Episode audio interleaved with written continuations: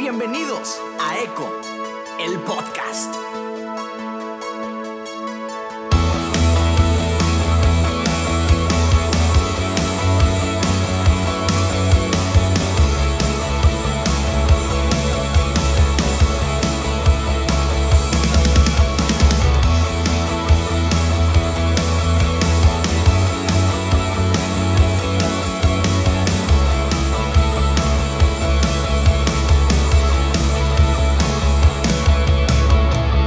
Bienvenidos a un episodio más de Echo. Gracias por estar acá. Ya sé que he estado un poco ausente, pero pues bueno, así son las cosas. esta esta eh, cuarentena me ha, me ha causado un poco de problemas en mi área creativa, pero, pero sigo aquí y eso es lo importante. Y estoy muy feliz de estar de regreso con este episodio. Estoy muy feliz de que ustedes estén eh, aquí conmigo. Y pues, ah, bueno, espero que todos estén bien, pasándola bien, tranquilos en sus casas, seguros, sanos. Y pues, arrancamos. Episodio número 36 de Eco. Arrancamos. El episodio de hoy se llama Gracia sobre Gracia. Em, el tema de la gracia es de los temas ah, más complejos quizá que podamos encontrar en, en la Biblia y personalmente uno de los que más me gusta, pero más difícil se me hace explicar realmente es algo que no comprendo por completo, que no lo tengo 100% descifrado, pero creo que, que es parte de, de lo emocionante de este tema, el misterio de la gracia. Y obviamente no, no, mi idea no es dar una explicación completa de qué es, pero te quiero hablar un poquito de, de para mí qué representa y, cómo se ve eh, en mi vida personal de una forma práctica en mi relación con Dios. Y de verdad espero que esto te, te pueda ayudar. Y quiero empezar con una con historia.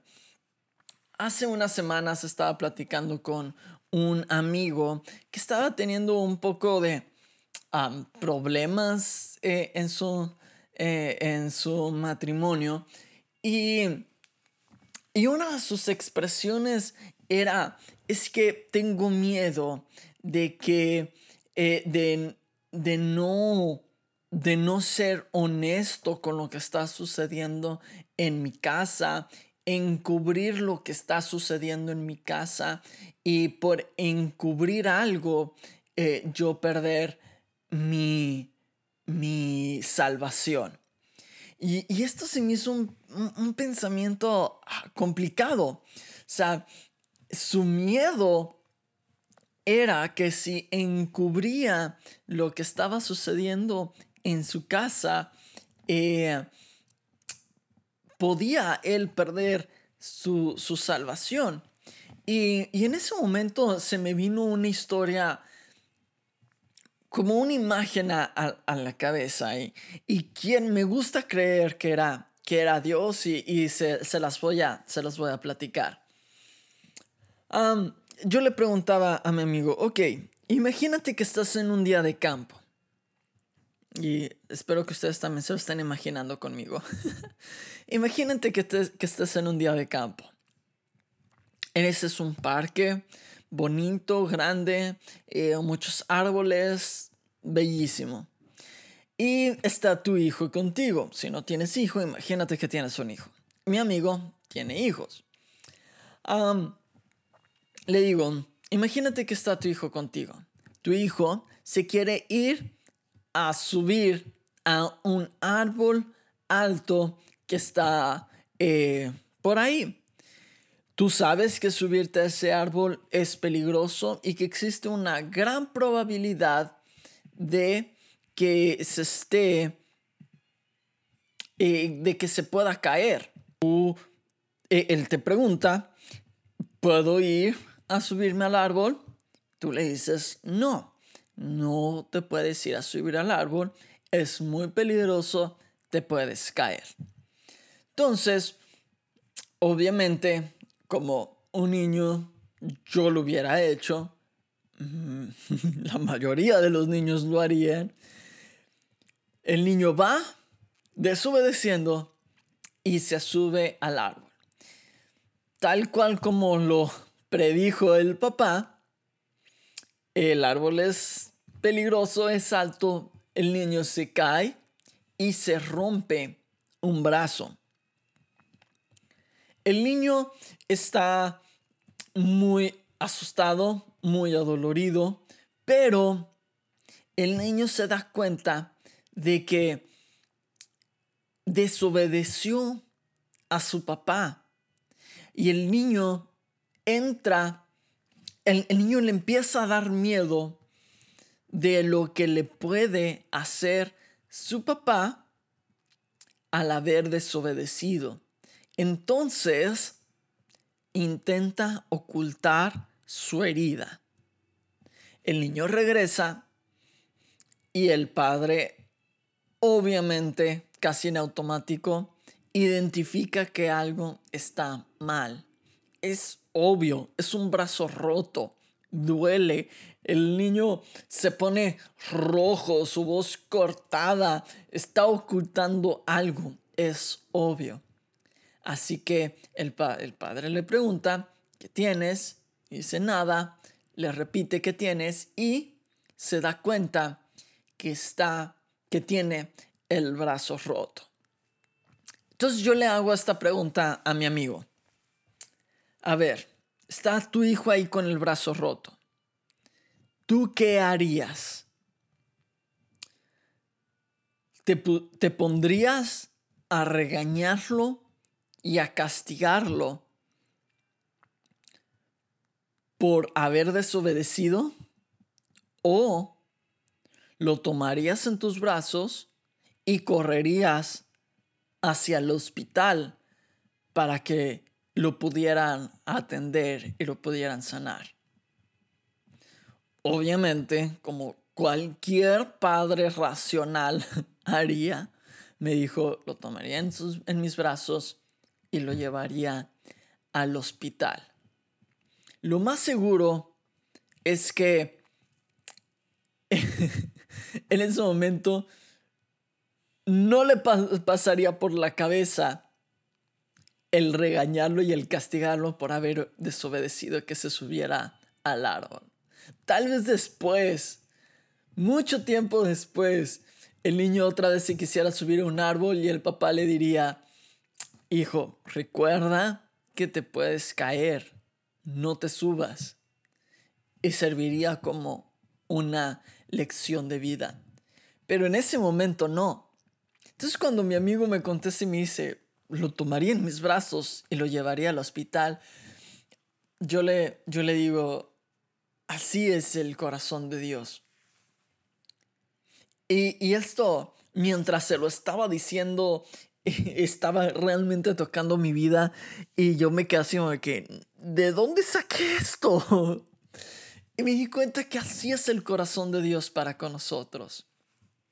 Dios, Padre, no está interesado en nuestras heridas para regañarnos y castigarnos. Él está interesado en nuestras heridas para poder sanarnos. Dios está preocupado por sanarnos, no por castigarnos. Y esto se te tiene que quedar muy, muy grabado. Dios te quiere sanar, no te quiere castigar. Todos, todos eh, vivimos con heridas, todos tenemos problemas, todos tenemos eh, áreas en nuestra vida que necesitamos sanar, que necesitamos cambiar, que necesitamos de la gracia de Dios para poder ser transformadas. La, el problema aquí es que la mayor parte del tiempo intentamos ocultar esas áreas aunque realmente no las podemos ocultar de Dios, intentamos ocultarlas creyendo que Dios nos va a regañar y castigar sin entender que en realidad lo que estamos haciendo es retrasar nuestra sanidad. Una de mis historias favoritas en en la Biblia es esta plática que, que tiene Jesús con la mujer samaritana en, el Evangelio de, de, Juan, capítulo 4, si no me equivoco. Y, y están teniendo esta plática sobre el agua eh, viva y, y de repente eh, la mujer le eh, se interesa por lo que Jesús tiene para ofrecerle.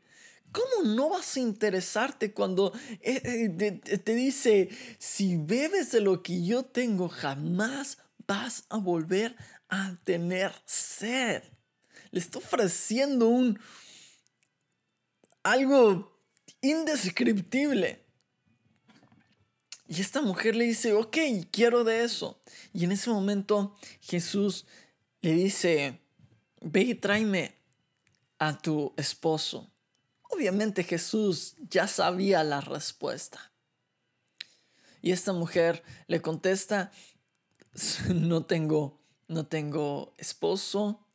Eh, y, es, y Jesús le, le, le contesta, sí, bien has dicho, porque cinco has tenido y con el que estás no es tu esposo. No sabemos realmente, no hay evidencia bíblica que nos diga por qué esta mujer tenía, tuvo cinco esposos y con el que estaba no era su esposo. Por mucho tiempo se le ha tachado de que quizá era adúltera o que era prostituta o algo por el estilo, pero en realidad no sabemos, tal vez. Sus esposos murieron por enfermedades, guerra, lo que tú quieras. Lo que sí sabemos es que ese detalle era algo que la mujer le dolía, era una herida que la mujer quería ocultar. Dios no, no, no la confronta con su herida para condenarla, sino la confronta para poder sanarla. Dios no, no quiere que nosotros expongamos nuestras heridas para castigarnos, para, para exponernos, para, para juzgarnos. Lo repito, Dios quiere sanarnos. Porque para que esta mujer pudiera realmente recibir esta agua y ella convertirse en una fuente de agua tenía que ser sanada. ¿Y cómo podía ser sanada? Solamente a través de ser vulnerable y mostrarle sus heridas a Dios. No hay otra forma. No hay otra forma si alguna vez has ido al doctor y por lo que sea, así sea un dolor de garganta, le dices, doctor, es que tengo la garganta inflamada, el doctor te va a necesitar revisar. Va a ser imposible que el doctor te dé un diagnóstico y te pueda ayudar si tú le dices, es que tengo esto, pero no me puedes revisar. Déjame ver tu garganta. No, no puedes ver mi garganta. Déjame ver tus ojos. No, no puedes ver mis ojos. Déjame checarte. No, no puedes checarme. No te va a poder dar un diagnóstico y no te va a poder recetar ningún medicamento. ¿Por qué? Porque necesitas exponer tu herida, mostrarla, abrirte para que esa herida pueda ser sanada. A veces creemos que nuestras heridas nos definen, pero esta historia nos demuestra que para Jesús ese, ese detalle no era lo que definía a esa mujer. Lo que la definió fue su valentía por querer descubrir quién era ese hombre que le estaba ofreciendo agua para beber, donde nunca más tendría sed. De hecho, esta es la primera persona en la Biblia que Jesús le confirma textualmente que Él es el Mesías. Y esto me encanta. Nuestras heridas no nos definen, nuestros errores no nos definen, nuestras fallas no nos definen. Y otra de mis partes favoritas de la Biblia es en Lucas 15 y ya lo he hablado un chorro, ¿no? Pero me encanta esta historia como la mujer, estas tres historias, la mujer pierde una moneda y la busca por toda la casa hasta que la encuentra. ¿Por qué? Porque la moneda no perdía su valor. La moneda seguía valiendo lo mismo, aunque estuviera perdida, aunque estuviera sucia, aunque estuviera en un rincón, un rincón recóndito de la casa. Seguía teniendo su valor. El pastor va y rescata a la oveja aunque estuviera perdida, aunque estuviera lejos, aunque estuviera en medio de la nada, en medio del peligro, el pastor va y la rescata porque la oveja seguía siendo parte del rebaño, seguía teniendo su valor, aunque estuviera perdida. El padre recibe al, al, hijo pródigo con los brazos abiertos, corre, lo abraza, lo besa y hace una fiesta. Porque aunque el hijo se había perdido y, aparentemente podría estar muerto, el hijo seguía siendo hijo, pródigo, derrochando, sucio, perdido, habiendo insultado a su padre de la forma más horrible que un hijo podía insultar a su padre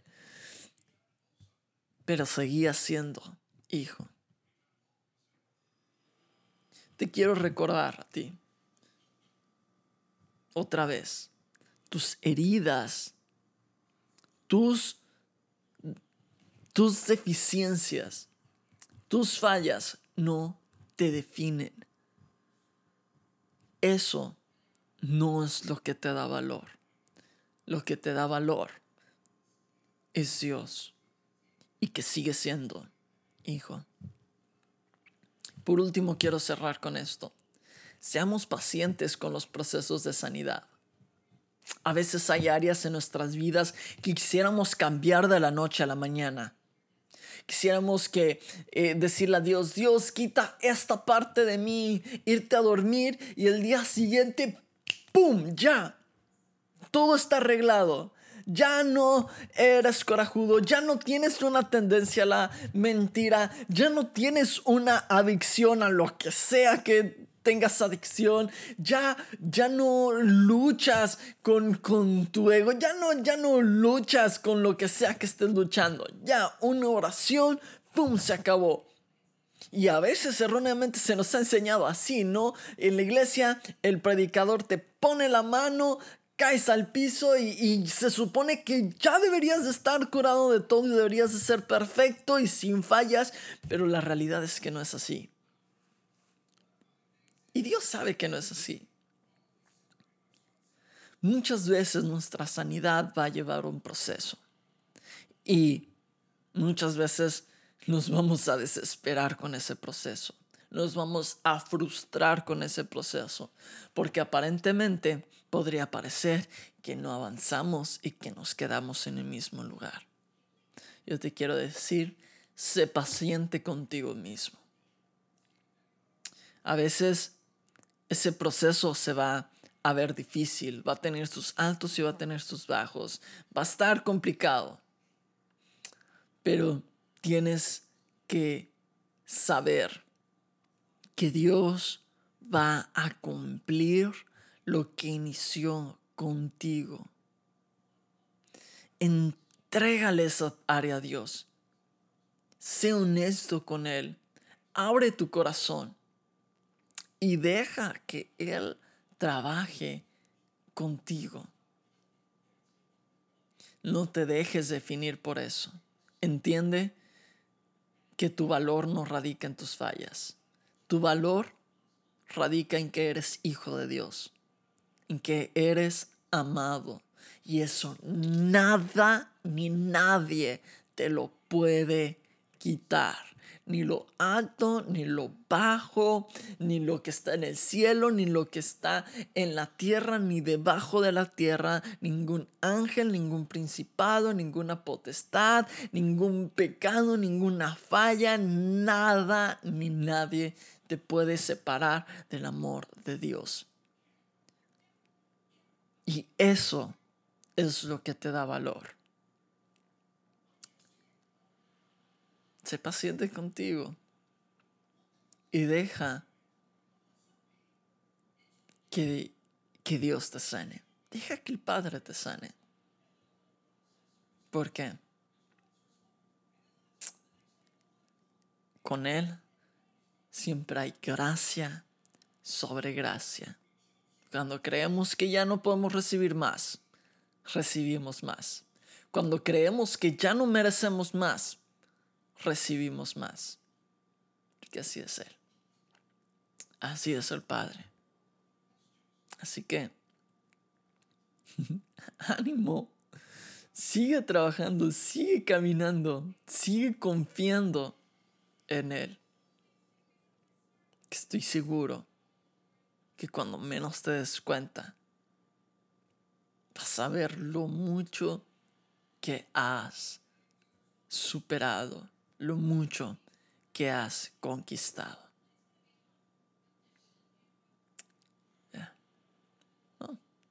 Eso es todo. Gracias por escuchar.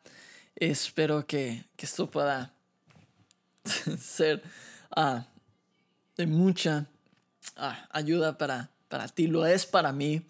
Ah, intento recordar esto todo el tiempo conmigo mismo. Es algo que constantemente me estoy repitiendo a mí. Si crees que esto le puede eh, ayudar a alguien, compártelo. Si tienes algún comentario, algo que quieras agregar o que quieras platicar, con toda confianza escríbeme eh, en mis redes sociales. Estoy para eso, me encanta platicar con la gente. Así que gracias por escuchar. Nos vemos en la próxima. Chido.